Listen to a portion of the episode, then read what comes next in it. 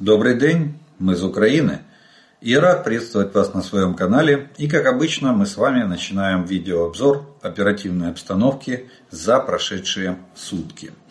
А сегодня у нас на календаре 15 февраля. И начинаем мы э, с ночи, к сожалению, потому что сегодня ночью был довольно, а, ну я бы не сказал, что это массированный, но средний по численности ракетный удар по территории Украины. И э, этот удар э, состоял из 26 э, ракет различного типа.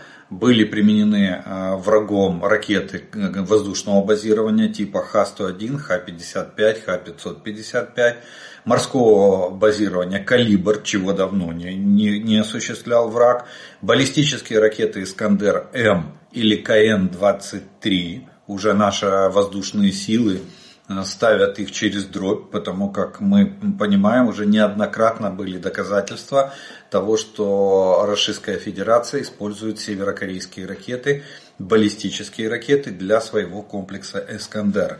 И поэтому мы сейчас по обломкам будем опять устанавливать факты э, наличия и применения Российской Федерации северокорейских ракет.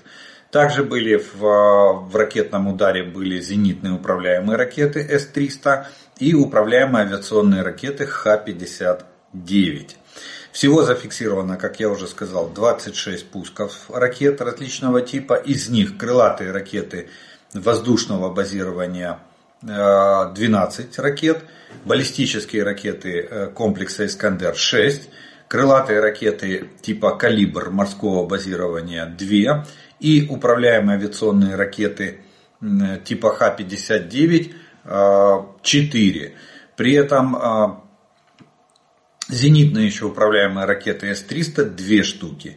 При этом баллистические ракеты «Искандер» и, либо КН-23 пуски осуществлялись с Воронежской области ракетной бригадой а, Российской Федерации – ракеты «Калибр» осуществлялись пуски внимание, из Новороссийска, из района Новороссийска, так правильнее будет сказать. То есть, кстати, это очень хороший, хороший знак в том плане, что российские корабли уже боятся выйти в открытое море. Они выходят на траверс э, порта Новороссийского, то есть выходят из базы, делают пуск и тут же скрываются обратно в базу. То есть они боятся уже а, находиться в открытом море. Управляемые а, авиационные ракеты были пущены из временно оккупированной Запорожской области и из э, две ракеты и две ракеты были выпущены из Курской области. Российской Федерации. Ну, зенитные управляемые С-300 Белгородская, мы это прекрасно знаем. Вот. В результате работы сил ПВО противоракетной обороны э, сил обороны Украины было уничтожено 13 ракет различного типа. Из них наибольшее количество 8 это крылатые ракеты Х-101, Х-555 или Х-55. А баллистическая ракета Искандер-М либо КН-23 одна была уничтожена, две крылатые ракеты «Калибр», две управляемые авиационные ракеты Х-59. В общей сложности мы положили в этот э, налет мы положили 50% ракет. Э, почему 50 такое снижение? Ну, вы видите схему, как летели эти ракеты. Вот именно поэтому мы и сбили только половину. Ну, во-первых, по баллистике у нас только в отдельных районах нашей страны, я напомню, мы можем бороться с такими целями, то есть с баллистическими ракетами. А по остальной территории, ну, обратите внимание, как петляли ракеты, как были заложены программы маршрутов для того, чтобы не попасть в зону действия нашего ПВО. Кстати, сегодня утром очень много писали в пабликах, что ракета кружит там вокруг города, ракета кружит там вокруг объекта. Так что наглядно это выглядит вот примерно так. Такую схему вот сегодня уже составили.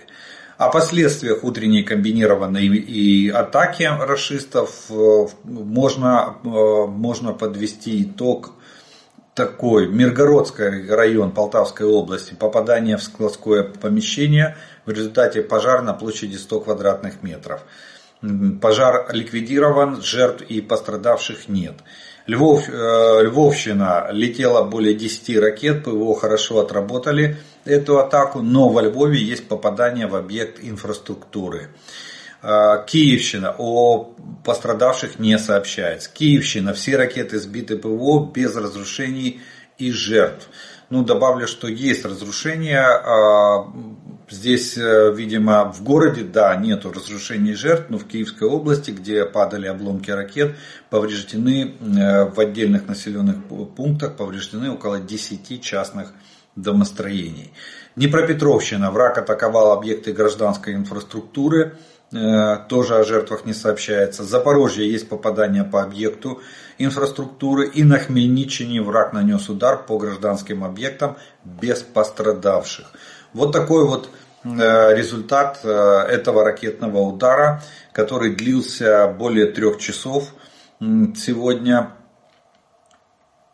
И И, есть, и вот ракеты именно были, это, кстати, особенность, что ракеты рассредотачиваются по всему воздушному пространству Украины, чтобы максимально уменьшить их плотность и максимально охватить территорию страны. Ну а теперь мы переходим к оперативной обстановке на линии фронта за прошедшие сутки. И у нас э, эти сутки ознаменовались 83 Э, боевыми столкновениями на всей линии фронта. То есть э, интенсивность боевых действий она сохраняется, как от предыдущих суток. Э, всего враг нанес 4 ракетных, 106 авиационных ударов, совершил 95 обстрелов из реактивных систем залпового огня. Огонь велся как по позициям наших войск, так и по населенным пунктам и инфраструктурным объектам в зоне, прилегающей к линии фронта на всю глубину досягаемости огневых средств врага. К сожалению, э, в результате этих террористических атак есть погибшие и раненые среди гражданского населения, а также повреждения получил жилой фонд и другая гражданская инфраструктура. Сегодня утром э, авиационные удары российских оккупантов наносились в основном в Запорожской области. Ну и, и э, конечно же, в Донецкой области э, имеется в виду Авдеевское оперативное направление. Кстати, ну, на сегодня мы будем об этом говорить. Авдеевка практически равняется с землей с помощью вот этих кабов. По 50-60 кабов самолета вылетов совершает российская авиация и нанося удары вот этими керованными авиабомбами по территории Авдеевского плацдарма. А под артиллерийский огонь российских захватчиков попало более 100 населенных пунктов. И здесь география всей линии соприкосновения с расистами. Это Сумская, Харьковская, Луганская, Донецкая, Запорожская, Днепропетровская, Херсонская и Николаевская области. Далее пройдемся по зонам ответственности. И начинает у нас зона ответственности оперативно-стратегической группы войск «Север», Волынское Полесское направление. Оперативная обстановка здесь без существенных изменений. Но единственное, что надо отметить, в Гомельском районе объявлен режим контртеррористической операции. Но одни, некоторые издания пишут, что это связано с учениями, которые продолжаются. Это бесконечные учения. Сначала марта 2022 года, который продолжается с, не только с вооруженными силами Беларуси, но и с силовыми структурами. Вот. Ну, в любом случае посмотрим. Мы не совершаем диверсионно-разведывательной деятельности на территории Беларуси, и поэтому для нас как бы введение режима КТО э, ну, в принципе удивительно. А, хотя, если это тематика учений, то э, тут ничего удивительного быть не может. Далее идет северское слобожанское направление. И тут противник продолжает сохранять военное присутствие в приграничных районах, продолжает пытаться проводить контрдиверсионно-разведную деятельность на нашей территории приграничных, э, приграничных регионах, а также наращивать минно-взрывные заграждения и инженерные сооружения в линии обороны вдоль государственной границы. Мы проводим на этих двух направлениях э, абсолютно зеркальные действия. То есть наращиваем в инженерном отношении нашу границу как оборонительный рубеж, проводим контрдиверсионную разведывательную деятельность вдоль всей государственной границы. Ну и тоже у нас войска прикрытия госграницы э, укрепляют оборону и готовятся к любым э, изменениям ситуации на государственной границе. Далее у нас идет линия фронта, зона ответственности оперативно-стратегической группы войск Хортица. И открывает ее Купинское направление.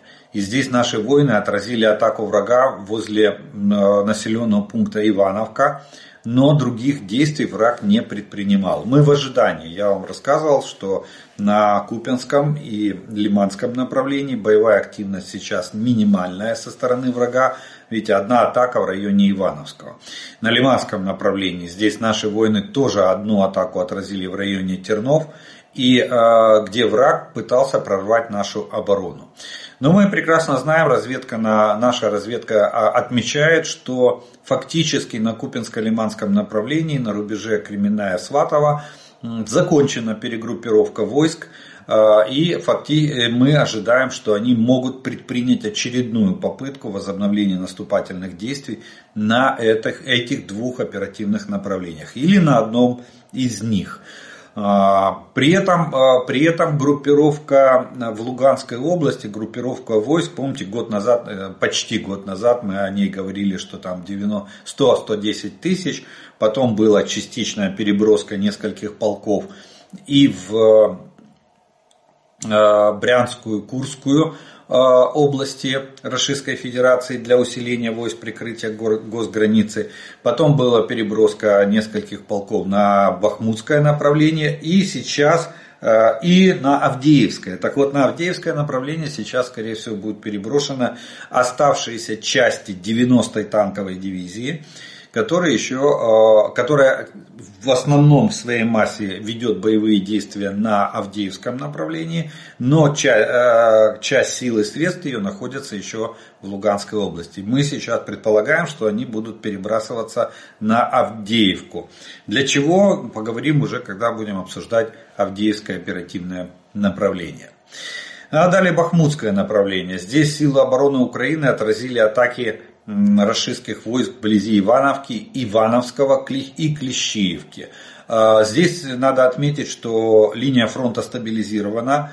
А, успеха враг э, за прошедшие сутки не имел, линия фронта не изменилась. И все четыре атаки были отбиты нашими войсками.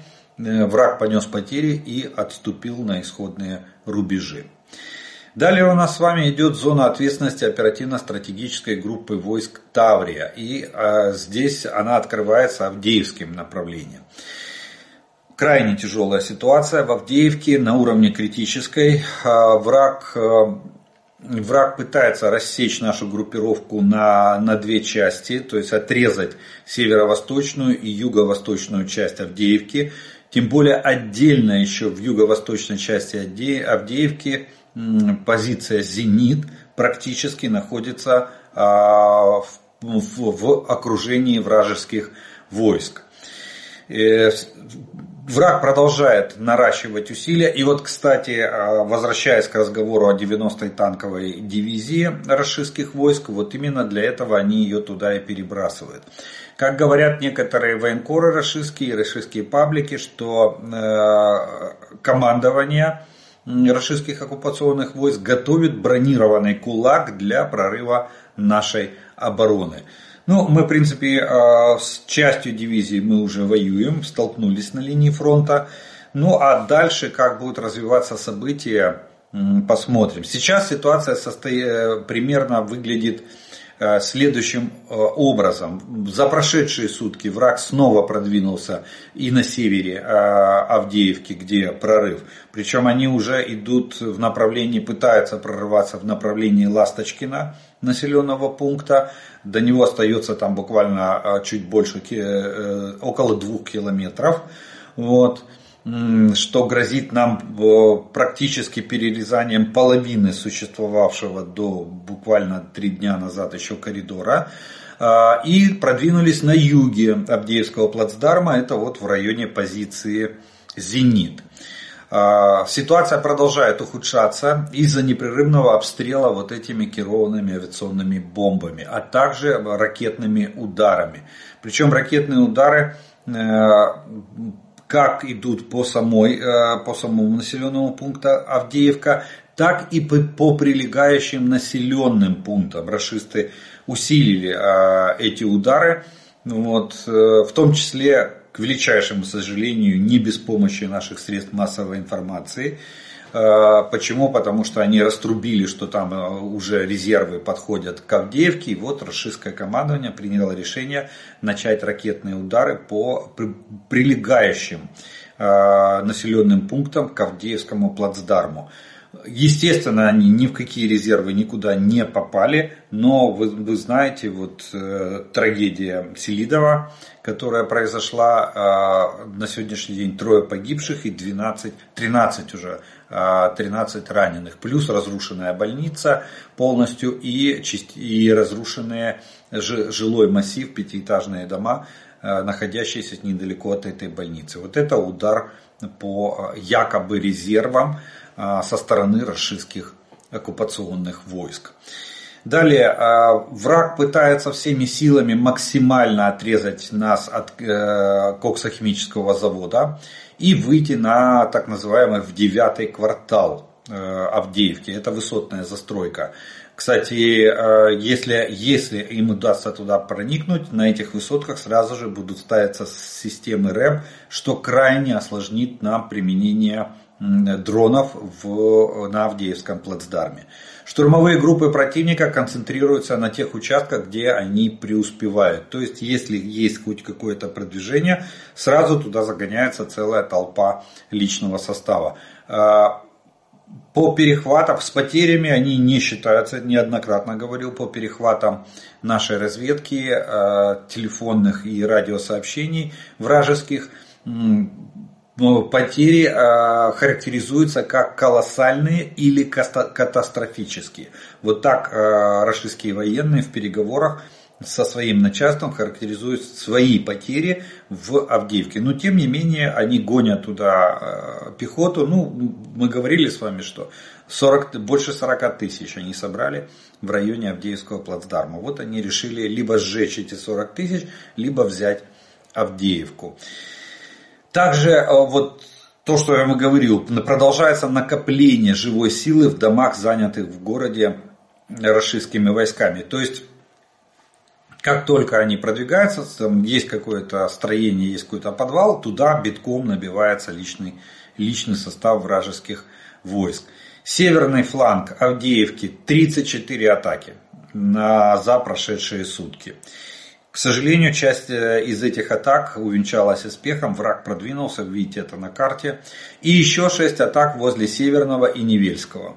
Вот это э, вот такие результаты за э, изменение линии фронта за прошедшие сутки. На юге тоже враг имел частичный успех. И фактически, еще раз повторю, кольцо вокруг позиции Зенин почти замкнуто.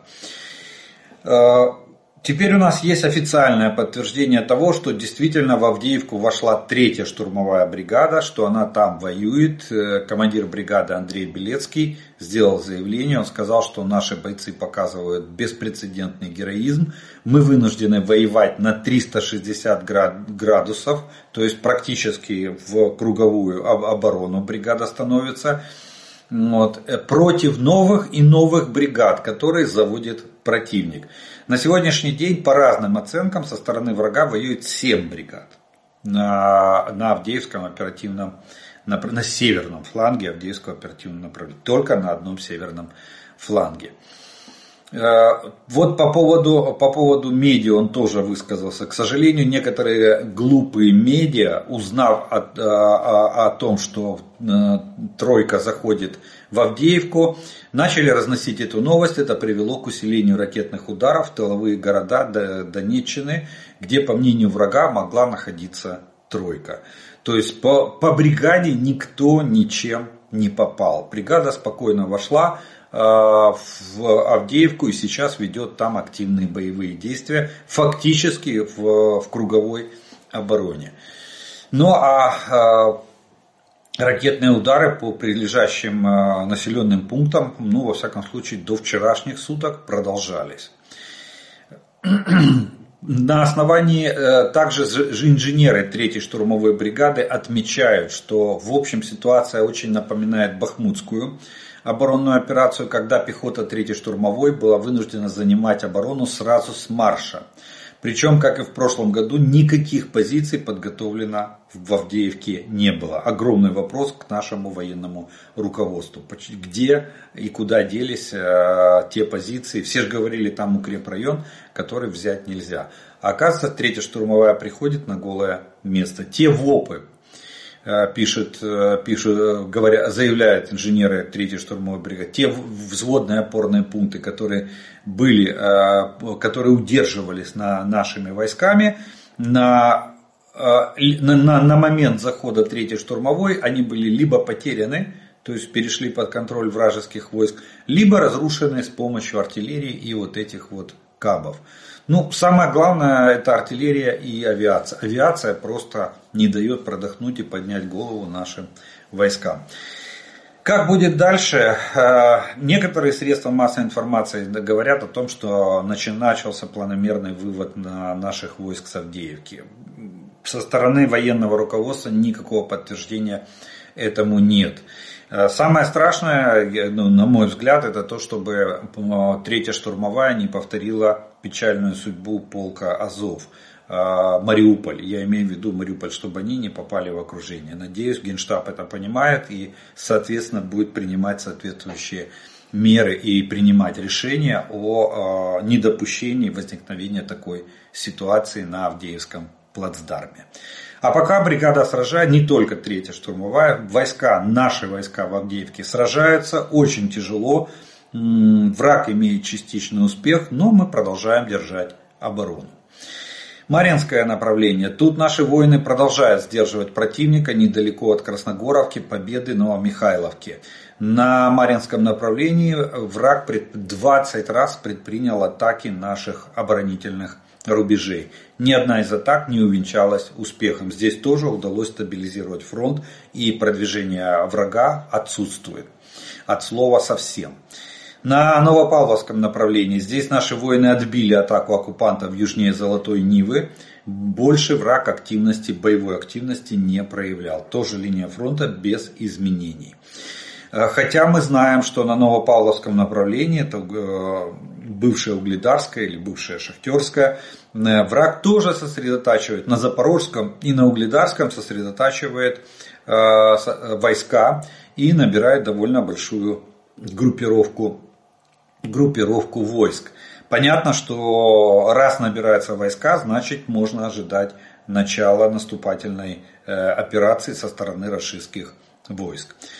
Далее идет запорожское направление. Тут силы обороны отразили три атаки противника западнее Вербового и в районе Работиного. Э, это вот, кстати, то, что я сказал, что они на запорожском направлении тоже собирают, собирают войска. Активности боевой они давно не, высокой боевой активности давно не применяют. Буквально 2-3, максимум 4 атаки за сутки и больше Э, больше нет. Остальное войска э, пополняются техникой и вооружением, особенно те, которые были выведены с передка, вот, и готовятся э, и проводят перегруппировку. Об, об этом, кстати, сообщает даже наш оперативно, спикер оперативно-стратегической группы войск Таврия Дмитрий Лиховой, что на запорожском направлении мы наблюдаем перегруппировку российских войск и формирование наступательной э, группировки.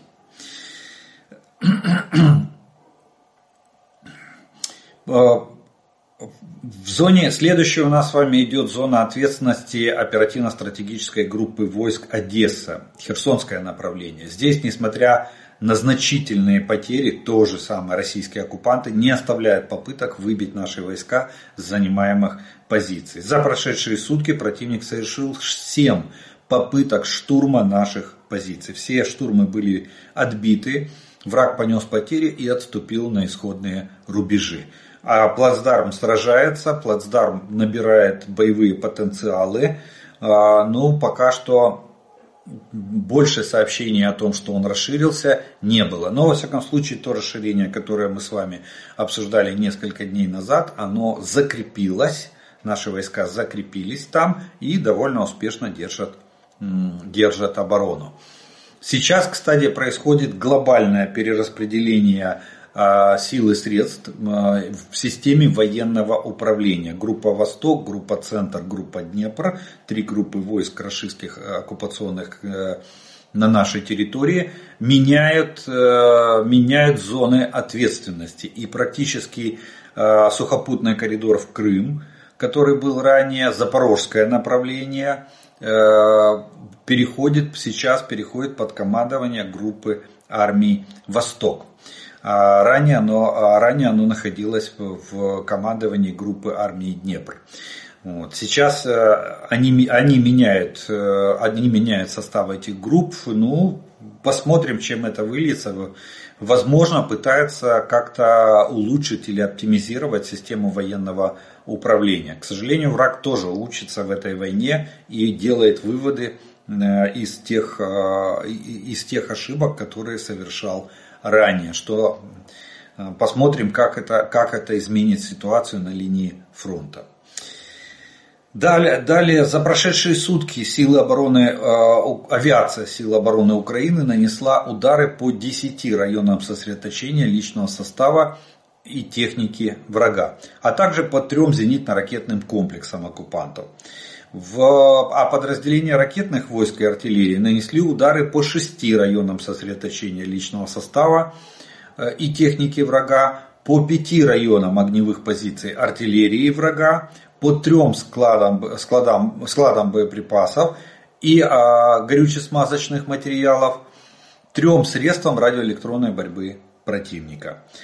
Э, ориентировочные потери вражеские за прошедшие сутки составили в личном составе 950 оккупантов, в технике и вооружении в танках 9 единиц, в боевых бронированных машинах 47 единиц, в артиллерийских системах 54 единицы, в беспилотниках оперативно-тактического уровня 33 единицы, а, кораблей 1 единица, вот он попал в сводку наконец-то этот БДК, Цезарь, а, автомобильной техники 29 единиц уничтожено и специальной техники 1 единица. А, вот такие потери понес враг за прошедшие сутки благодаря усилиям сил обороны Украины на всех оперативных направлениях и на линии фронта от Сватова до Олешек. Ну и еще несколько, прежде чем мы закончим военный раздел, а, нашу военную часть первого раздела нашего обзора, Э, хочу, появилась информация, что после затопления, э, поражения нами и затопления большого десантного корабля э, Цезарь Кунин, командующий Черноморского флота, очередной, скажем так, потому что это уже третий, да, это третий, командующий Черноморского флота Виктор Соколов снят с должности. Э, вместо него пока что обязанности командующего Черноморским флотом будет исполнять начальник штаба Черноморского флота Российской Федерации. Так что вот такой вот, э, э, здесь уже можно, наверное, применить фразу, что вот такой вот урожай командующих мы собрали. Третий командующий флотом Черноморским снят с должности за потери флота в этой войне. Ну не надо было начинать, не было бы потери. Далее, а, а теперь можно, мы поговорим с вами немного о военно-политических событиях, которые происходят э, в нашей стране и вокруг нее. И начнем, конечно же, с подведения, краткого подведения итогов Рамштайн, потому что весь Рамштайн уместился в два абзаца. Скажу так, было принято очень много решений в разных сферах э, по поставкам техники вооружения и боеприпасов для нашей страны. А, было, была создана э, коалиция дронов, так называемая. Э, в, в нее вошли 8, 8 э, стран. Швеция, Британия, Дания, Германия, Литва, Эстония, Нидерланды и Латвия. Британия и Германия как бы возглавляют эту коалицию. О чем это говорит? Это что эти страны будут нам помогать передавать технологии, производства и дронов и передавать комплектующие. Возможно, кто-то из них будет передавать уже готовые дроны. Но в любом случае они будут нам а, помогать в развитии и производстве э, этих, э, этих дронов. Далее а, еще одна коалиция образовалась это по системам ПВО. Кстати, ответ на вопрос насчет два месяца осталось ракет для ПВО. Так вот, ПВО будет усилено э, как, как системами противовоздушной обороны и противоракетной обороны, так и ракетами к ним. Так что дефицита ракет э, не ожидается. На два месяца у нас еще есть запас. И видите, страны-партнеры будут продолжать поставлять. 15 стран партнеров входит в коалицию ПВО по поддержке Украины. F-16, а, то, что нас больше всего волнует, это а, было сказано по итогам Рамштайн, что все идет по графику. Это значит, что в марте месяце мы должны в небе нашей страны увидеть F-16 с символикой на крыльях, нашей украинской символикой, с нашими пилотами, и они уже начнут выполнять боевые задачи. Кстати, ну, просто вот наглядный пример важности э, авиации – это Авдеевка. Сегодня, видите, авиация берет на себя львиную долю огневого поражения наших войск в э, Авдеевке, просто засыпает кабами. Были бы у нас сейчас F-16, мы бы то же самое, во-первых, мы бы боролись с авиацией противника в воздухе, а во-вторых, мы бы засыпали э, наступающие российские войска точно так же ракетами, бомбами, всем, чем только можно, с помощью авиации. Так что вот э, такие краткие э, итоги были опубликованы в основном с, по, на основании заявлений министра обороны Украины. Вот, э, отдельной такой выноски, э, что было, ну, я думаю, мы с вами не дождемся, потому что в основном информация секретная. Но там э, обсуждались и вопросы поставок артиллерийских систем, что для нас очень важно. Да, будут поставляться вопросы поставок боеприпасов. Кстати, министр обороны Германии после Рамштайна сделал заявление, ну вот Германия это классика жанра, очень э, приятно работать, предсказуемо и понятно. Если они дают нам какую-то военно-техническую помощь, обязательно будет отчет до вот последнего патрона, автомата, снаряда, там все будет расписано. Так вот, Борис Писториус, министр обороны э, э, Германии, ну, вообще немцам надо огромное спасибо сказать за это все. Он сделал заявление о том, что договорились и Германия взяла на себя обязательства, понимая, что в Украине сейчас происходит, это очень важное было заявление с его стороны, что есть понимание от того, что это за война и какова ее суть. И в чем нуждаются наши вооруженные силы, в чем нуждается э, Украина. Э, немецкая, э, немецкая промышленность сможет в 3-4 раза увеличить поставки снарядов в Украину в этом году по сравнению с, 20, э, с 2023 годом. Ну, и по разным оценкам, до 200 тысяч поставила боеприпасов только Германия в прошлом году в нашу страну. Поэтому можем ожидать 3-4 раза это 600-800 тысяч боеприпасов. Только Германия э, сможет поставить в текущем году для нашей, для нашей артиллерии. Плюс ну, мы знаем, что у них довольно широкая линейка артиллерийских систем.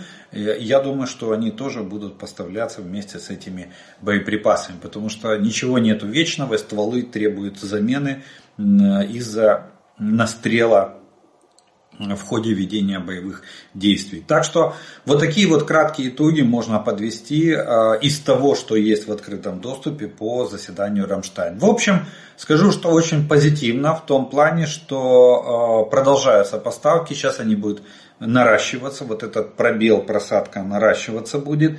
Страны Европы взяли на себя повышенные обязательства в плане поставок техники и вооружений, то есть никакие угрозы не со стороны там, а, а, Соединен, э, Дональда Трампа что говорил, надо прекратить поставки, чтобы Украина согласилась на переговоры. Никакие угрозы со стороны Российской Федерации в плане того, что прекратить, прекратите немедленно поставки, чтобы, чтобы Украина согласилась на капитуляцию. Ну, Китай, последнее заявление или крайнее заявление постпреда Китая в ООН – где он тоже сказал прекратите поставки вооружений. Почему-то все расистскую риторику. Никто не ведет риторику, вы ведите войска расистские с нашей территории. И война закончится. Если, если расистские солдаты все до одного и покинут нашу территорию нашей страны. Все почему-то давят, прекрати, чтобы нам не перестали давать оружие, и, и мы сдались на милость Российской Федерации. Вот, вот такое. Не, это ничего не повлияло. Рамштайн подтвердил, что техника вооружения сейчас начнут поступать. Э, самолеты идут по графику. Э, они были оплачены, кстати, заранее. Боеприпасы э, к этим самолетам и к системам ПВО были оплачены еще в прошлом году. Поэтому тоже здесь поставки возобновятся и никаких проблем. Ну и мы ожидаем, сколько еще продержится там Джонсон, спикер Нижней палаты Конгресса США, в плане, э, в плане отрицания э, факта, что надо выносить э, законопроект о финансировании военной помощи Украине, Израилю и Тайваню на голосование в сессионный зал Конгресса, Нижней палаты Конгресса США. Вот не помогло. Так что позитив есть, и э, мы его э, ожидаем э, еще присоединения США в плане вот, оплаты, вот, финансирования в размере 61 миллиарда долларов на, на год. Далее очень интересный факт собрали география атак российских нефтеперегонных заводов и нефтебаз. И э, за последние полгода на оккупированных территориях произошли пожары почти на 20 нефтебазах и нефтеперерабатывающих заводах. Среди э, объектов, которые атаковали дроны, оказались крупнейшие российские заводы. В октябре-декабре были атакованы минимум 5 российских нефтебаз на оккупированных территориях, дважды в Феодосии – Э, также по одной базе в Донецке, Луганске и Макеевке. Цель этих ударов – ограничение логистических возможностей российских войск. Осенью прошлого года были атакованы нефтебазы в городах Орел и Сочи, а также Афипский нефтеперерабатывающий завод уже не первый раз. В конце года произошел пожар на нефтебазе Роснефти в Воронеже. С начала 2024 года под удар попали 9 нефтебаз и нефтеперегонных заводов на территории РФИ. Плюс э, вот минувшей буквально ночью в Курске тоже горит нефтебаза, очередная нефтебаза. Ну, географию вы видите на, э, на экране. Показана вся география вот этих ударов, которые я вам перечислил. Но тем не менее не отстает и промышленность.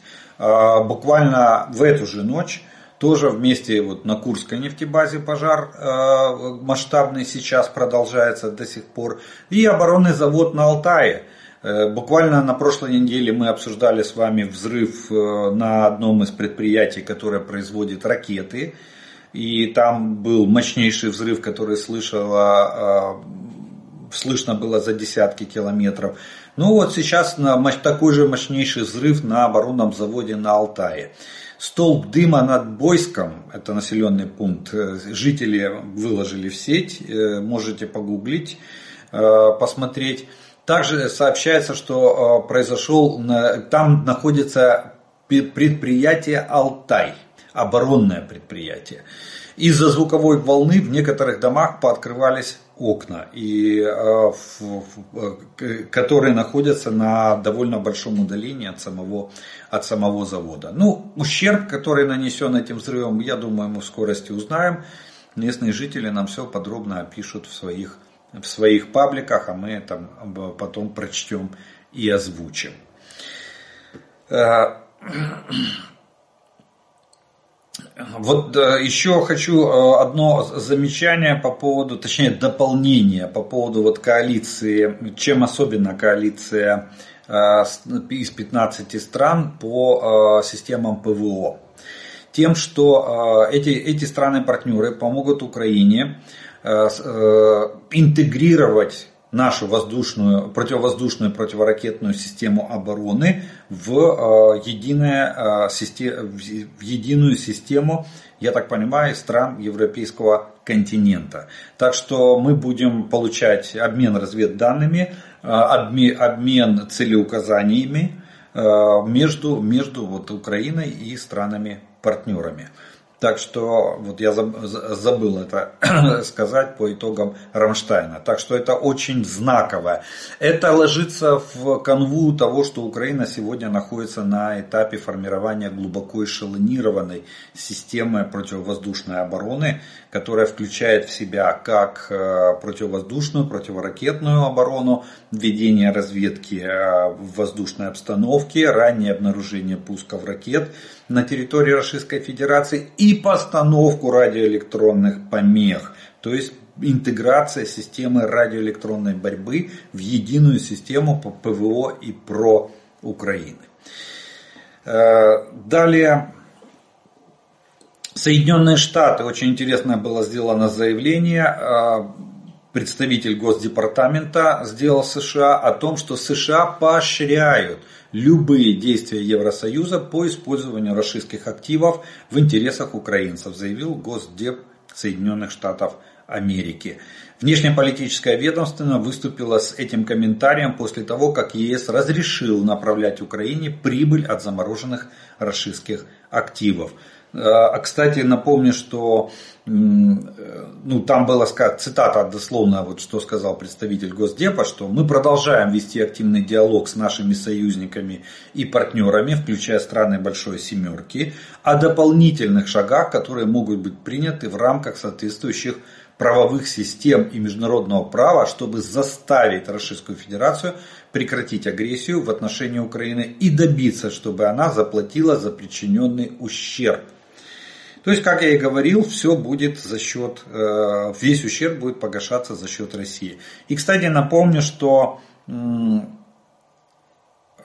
вот, напомню, что если Европейский Союз сейчас уже официально разрешил все проценты с этой суммы, а в, а Европе там под 200 миллиардов сумма, там две трети находится замороженных активов, э, снимать и отправлять в, на, в пользу нашей страны, то есть передавать их на, а, нам э, для использования э, на сегодняшний день, то в Соединенных Штатах решается вопрос ареста этих активов для их последующей конфискации.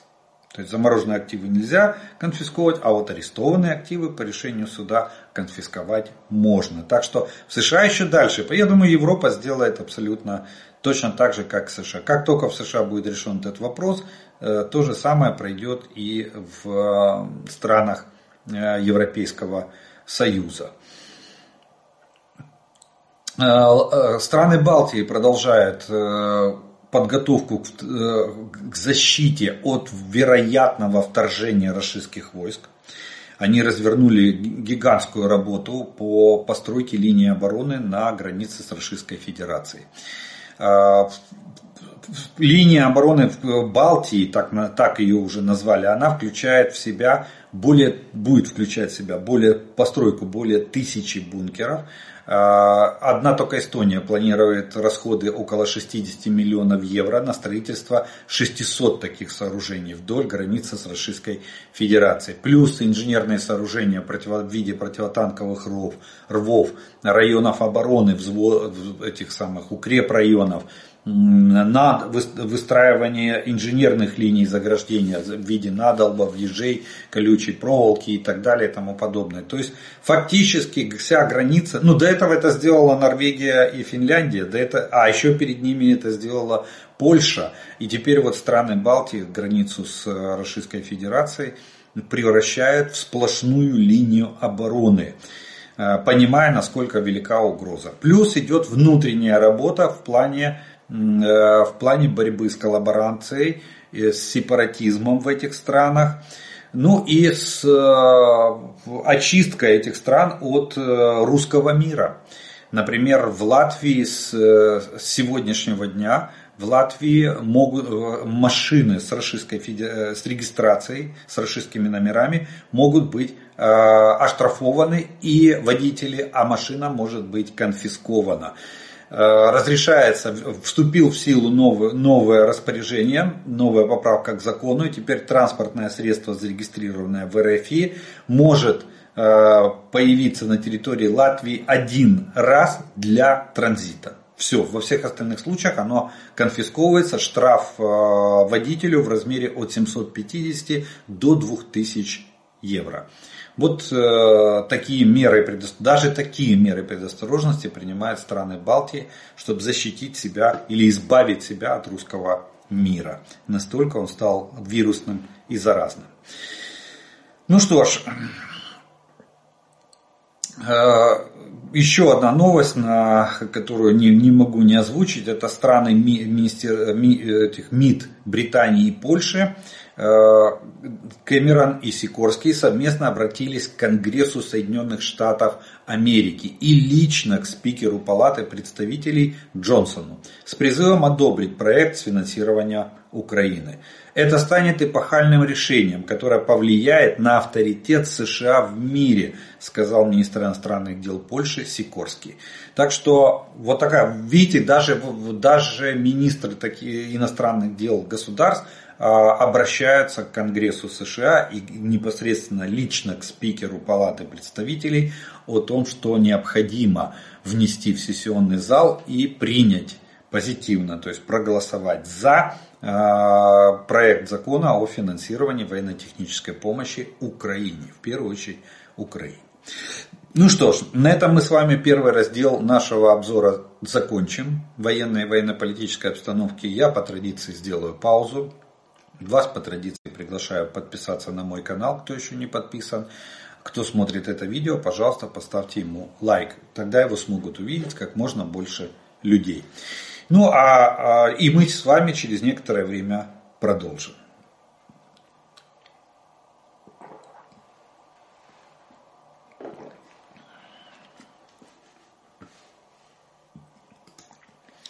А продолжим мы с вами, как обычно, это ответом на те вопросы, которые вы прислали к предыдущим видео. И первый вопрос сегодняшнего дня прозвучит э, следующий. Добрый день. Скажите, пожалуйста, почему прожектора, которые и ищет дрон в небе Украины, очень слабые? Это говорят военные, которые сбивают дроны. Спасибо за ответ, если это не, не военная тайна. Нет, не военная тайна, просто такие, таковы современные технологии. А, к сожалению, в большинстве случаев мы используем прожектора на LED лампах. А, Поэтому а они на сегодняшний день ну, не, могут, э, не могут конкурировать, я бы так сказал, по своим тактико-техническим характеристикам с зенитным прожектором. Зенитный прожектор, дальность э, э, луча которого может достигать 25 километров, там, там нет даже лампочки. Там стоит два графитовых стержня и между ними горит электрическая дуга. За счет этого он дает такой мощнейший луч и освещает. Но э, габарит такого прожектора, он устанавливается на грузовике, и каждый такой прожектор требует довольно большого количества электроэнергии. Вот. А, э, соответственно, ему надо возить с собой как минимум мощный генератор, который, э, станцию электропитания, которая бы обеспечивала работоспособность этого прожектора. А вы же понимаете, что в этом случае мобильность резко падает не везде пройдет грузовая машина, плюс время на развертывание, время на свертывание, э, плюс нужна, ему нужна система охлаждения этому прожектору, э, потому как температура горения у него просто, просто колоссальная. Вот. Именно поэтому используются более современные, более компактные Э, эти прожекторы, они были на складах. Я не знаю, есть ли зенитные прожекторы еще. Их в начале войны даже, даже пытались э, снимать с хранения и э, включать в систему ПВО для первой, вот помните, летом 22 года были, были и видео изображения работы этих прожекторов, но потом от них отказались. В пользу компактности, энергоемкости, ну и мобильности. Вот самое главное, потому что эти мобильные группы должны очень быстро перемещаться, быстро разворачиваться и быстро реагировать на обстановку. Далее. Почему не используются кассетные боеприпасы, которые так хорошо сдерживают вражескую пехоту? Они все, да, они, ну не совсем все, я так скажу. Э, кассетные боеприпасы есть, но у нас э, и кассетные боеприпасы, и все остальные боеприпасы на сегодняшний день очень сильно лимитированы. Как только поставки возобновятся в тех объемах, которых они были в 2023 году, вот тогда кассетка будет применяться. Сегодня мы все реже и реже наблюдаем видео, где работает наша артиллерия, и по этому видео очень легко определить, какой боеприпас фугасный или кассетный. По характеру взрыва. У фугасного наземный, у кассетного э, идет рассеивание взрыва на очень много маленьких взрывов. И обычно они такой э, очерчивают на местности эллипс который характеризует, э, точнее формирует субэлементы, вылетающие из основного заряда. Так что они не все, но будем так говорить, их очень мало и очень ограниченное количество кассетных боеприпасов на сегодняшний день в наших войсках.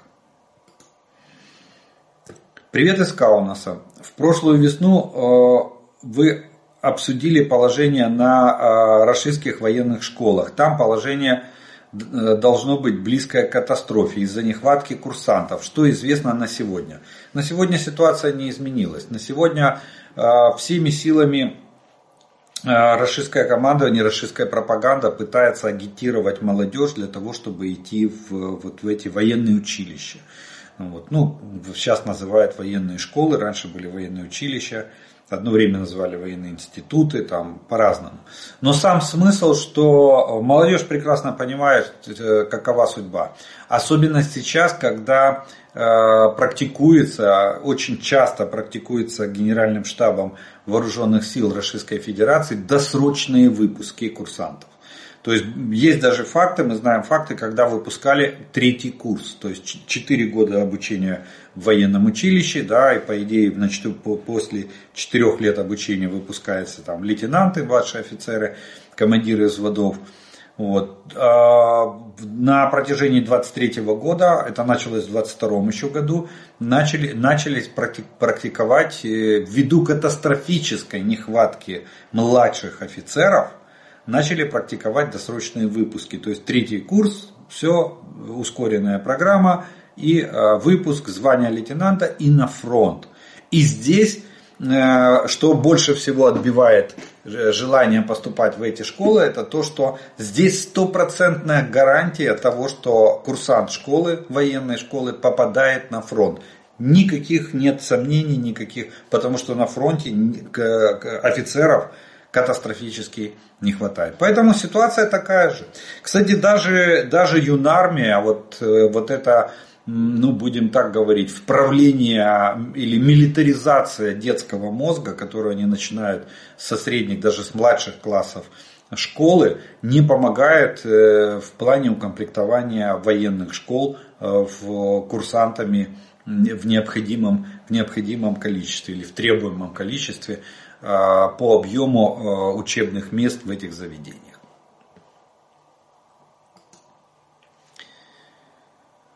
Э, как вы думаете, какова вероятность того, что расисты смогут захватить Славянск и Краматорск и всю Донецкую область? Там у меня жилье, прожитая молодость и не хочу нигде жить, кроме родного Славянска. Ну, я думаю, что речь о захвате Славянска точно не идет. И, э, скорее всего, не может идти. Почему? Потому что мы строим линию обороны, глубоко эшелонированную линию обороны э, на сегодняшний день. Кстати, э, как говорили, говорили представители, представители Генштаба, у нас первая линия обороны начинается в 10 километрах за Авдеевским оперативным направлением, за, за самой Авдеевкой. Поэтому дальше мы будем, даже если мы, нам придется оставить Авдеевку, да, выровняется линия фронта. Но выровненная линия фронта, она еще усугубляет для наступающей стороны, усугубляет возможности прорыва нашей обороны. Рвать сплошную прямую линию фронта намного сложнее, чем э, использовать. Вот для этого создаются плацдармы, то есть вклинения. Вот. Мы будем надеяться, что мы эту линию обороны построим. Хотя последнее время звучит очень много критики и замечаний со стороны военных о, инженерном отношении, в, э, в инженерном отношении этих линий обороны. Но тем не менее. Так что линия обороны строится, Э, строится она в масштабах э, страны. Это первая наша государственная программа, на которую Кабинет министров Украины выделил средства или должен выделить средства, скажем, скажем так, на, на сегодняшний день. Поэтому думаю, что нет. Думаю, что э, угроза, конечно же, существует. Нельзя ее списать сказать, что нет, этого нету. Но тем не менее, сегодня она э, не актуальна. Она на сегодняшний день скажем так, не актуально. Поэтому есть надежда на то, что вы вернетесь в свой родной Славянск и будете жить в своем жилье и вспоминать свою молодость. Ну что ж, на этом мы с вами вторую часть нашего обзора закончим, ответы на вопросы. И у нас остается третья часть, это комментарии, приветствия и пожелания, которые вы прислали к предыдущим видео. И первый комментарий сегодняшнего дня прозвучит Э, следующие. Раша разграбила свои территории, а теперь залезла в Украину. А что вы хотели от чекистов, которые кроме грабежей и убийств э, ничем другим не умеют заниматься? Это исторический факт. В 90-е, когда в России была тяжелая экономическая ситуация и попросту не было жрать, нечего было жрать, народ, не задумываясь о своем великоимперском происхождении, но всегда помнил о процессе вставания с колен. С колен. Потом народ этот отожрался, заимел зарубежную технику, поездил по миру и вспомнил о своем величии. Но как показать миру свое величие? Тут и возникла Украина. Хотя до этого были и Грузия, и Приднестровье, и Сирия. Аппетит, как говорится, приходит во время еды. Боюсь, что этот процесс неизлечим. Эта империя будет всегда грезить о странах Балтии и Польши, и о Украине, и о Финляндии, и других странах. Ей надо пройти процесс очищения через сокрушительное поражение. Такое очищение, через которое прошла Германия, Италия, Япония. Может мои слова звучат слишком радикально, но история России показывает, что это так. А, у Путина спрашивает, какова цель концентрации русских войск у границы с Украиной? Он он, собира... он собирается напасть на Украину? Путин отвечает, что он не собирается нападать, но требует, чтобы НАТО откатилось к собственным границам в 1997 э, года. Ему говорят, что это можно обсудить, но что делают русские войска? Начинают войну. Путин говорит, что учение – внутреннее дело России, но НАТО должно отступить. А то что? Что вы сделаете, мистер Путин, если мы не отступим? Будете воевать? Прямо сейчас с Украиной или сразу со всей Европой? Путин отвечает, воевать мы не будем, но вы должны отступить. Если воевать не будете, то зачем войска? Но у Путина заело, и он может, не отвечая на вопрос, а, долдонить про отсутствие, а, про отступление НАТО хоть 6 часов без перерыва. Короче, есть вопрос, все русские идиоты или только Путин? Ну, такой риторический вопрос, пусть каждый ответит сам себе на него. Так, тут... Поскольку политическое и военное руководство Запада не желает вступать ни в какие переговоры с россиянами, а, поскольку россияне могут прекратить противостояние с Западом только одним способом, а именно подписав акт о полной безоговорочной капитуляции Российской Федерации-России, После подписания указанного акта россияне должны будут покинуть Европу и переселиться в Сибирь, где любят отдыхать Путин и Шойгу. Там, в Сибири, Россияне смогут вести традиционный образ жизни, собирать грибы, ягоды и орехи, плести лапти, изготавливать матрешки и свистульки, готовить еду на кострах и жить в шалашах, а отправлять естественные нужды под кустиками – и, такое, и так далее. Разумеется, там же в Сибири россияне смогут продолжить упиваться своей самобытностью и своим особым путем развития, а также грозить шведу, немцу, поляку, французу и так далее. Ну, хорошее такое пожелание.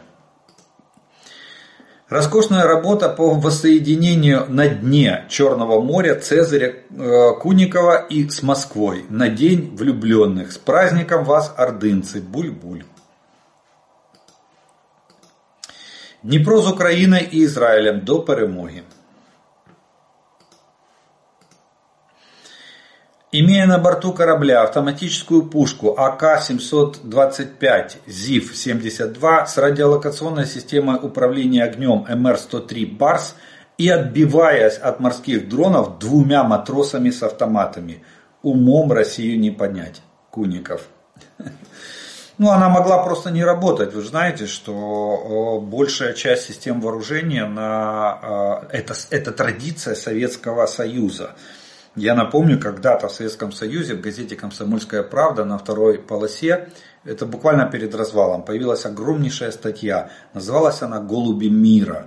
Статья была на всю полосу газеты, и в ней рассказывалось о том, о, о том что основная часть кораблей Советского Союза боевых кораблей не боеготова. Поэтому моряки между собой эти корабли называли голуби мира. То есть он крейсер, но не стреляет. Торпеды не пускает, бомбы не сбрасывает. А почему? Потому что, как всегда, план не выполнялся, корабль сдавали недоделанным, подписывали акт приемки, а потом выписывали деньги на ремонт этого корабля и пытались довести до ума его боевую готовность. Поэтому я абсолютно не удивлюсь, что вот эта автоматическая пушка, она могла быть просто не боеготовой на корабле. Хотя по документам она должна стрелять во все стороны и автоматически. Это традиции Советского Союза. Недаром же Рефия называла себя правоприемницей СССР. Вот она взяла все. И хорошее, и плохое. Ну, хорошего там почти нет, но плохое переняла точно все. Русофобия и ненависть к, рус... Э, к русским сейчас нормальное состояние здравомыслящего человека, показать его, показатель его адекватности. Джихар Дудаєв. Не дай всемогутній Аллах вигнати українців або щось забрати в українців.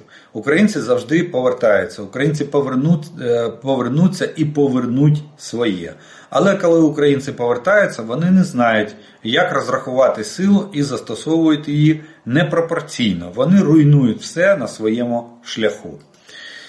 Ну, от так от. Цитата Джахара Дудаєва українською мовою. Е, дякую, що сказали про мій Селідове. Е, це жах, це біль. Ракети прилетіли уночі, як завжди. Люди спали. Ракети, ракетою було повністю зруйновано цілий під'їзд жилого е, будинку. Там чоловік після удару летів з п'ятого поверху на перший. Його відкопали. Інші ракети знесли повністю пологове відділення, де лежали вагітні та вже мамочки з дитинками. Ще там був пожар. Постраждали і інші відділення лікарні, де лікувалися мешканці міста після попередніх обстрілів Селідове. Коли ж, е, коли такого ж були потрощені будинки житлових кварталь, кварталів. Тут немає ніякого полігону для військових, ніякого дома для престарелих які е, як відпрацьовував, відрапортував Канашенков. Ніяких півтори тисячі військових не було. Знову мірні люди, вагітні діти, немовля близько шести місяців. Це просто жах. Спасибо вам за комментарий с, именно с самого Селидова. Граждане РФ, поддерживающие Украину, если знаете лично тех, кто пошел на войну убивать украинцев, передайте Украине их персональные данные, помогайте раскрытием координат военных объектов расистов. Не сидите в печали, будьте бодры, постоянно думайте, как получше э, сыпать песок в шестеренки их военной машины. Смотрю из РФ каждый день, уже не плачу, нет сил. Моя душа, мое сердце, мои мысли с Украиной. Спасибо вам с глубоким уважением. Э, Литва Каунас с Украиной. Київ з вами. Вітаю. Не вешать, э, не вешать носа. Наша палата представителей в самое ближайшее время вслед за Сенатом одобрит помощь Украине. И Рашка не доживет э, до ее единственной надежды Трампа. Привет из солнечной Калифорнии. Украине победы, Рашке черные пакеты. Молодцы, Украина. Победа скоро. Алга, Украина. Всех воинов обнимаю. Авдеевку надо оставлять. Во время атаки на большой десантный корабль «Цезарь Куников» э, на его борту находилась группа специалистов Центрального научно-исследовательского института автоматики и гидравлики – город Москва, Российская Федерация, во главе с доктором технических наук полковником Шмаловым Дмитрием Павловичем, техническим руководителем подразделения разработки сонарных систем. В числе спасенных никого из группы нету. Ну, нечего кататься по нашим территориальным водам без нашего разрешения. Цезарь не утонул, он пошел на подводную выставку, дополняя непревзойденную коллекцию экспонатов морского подводного музея. Аналогов нет и не будет. Это не надводный флот РФ слабеет, это подводный усиливается и помогает в этом вооруженные силы Украины и будет, будут помогать. Майор Цезарь Кунников, в честь которого был назван корабль, тоже погиб 14 февраля на побережье Черного моря. Ну, на Малой Земле, а, вот на этом, в районе Новороссийска. А, видимо, с Леонидом Ильичем Брежневым они там вместе воевали, потому что тот тоже а, был там, не знаю конкретно на Малой Земле или нет, но книгу он об этом написал.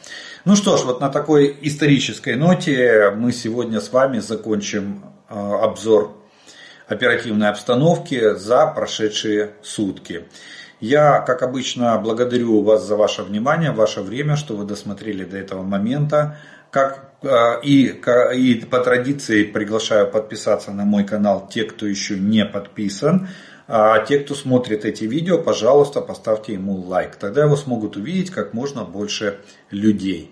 Ну и э, от себя добавлю слова благодарности спонсорам и тем, кто помогает моему каналу. Ну а ми з вами продовжуємо вірити в сили оборони України. Перемога наша, слава Україні!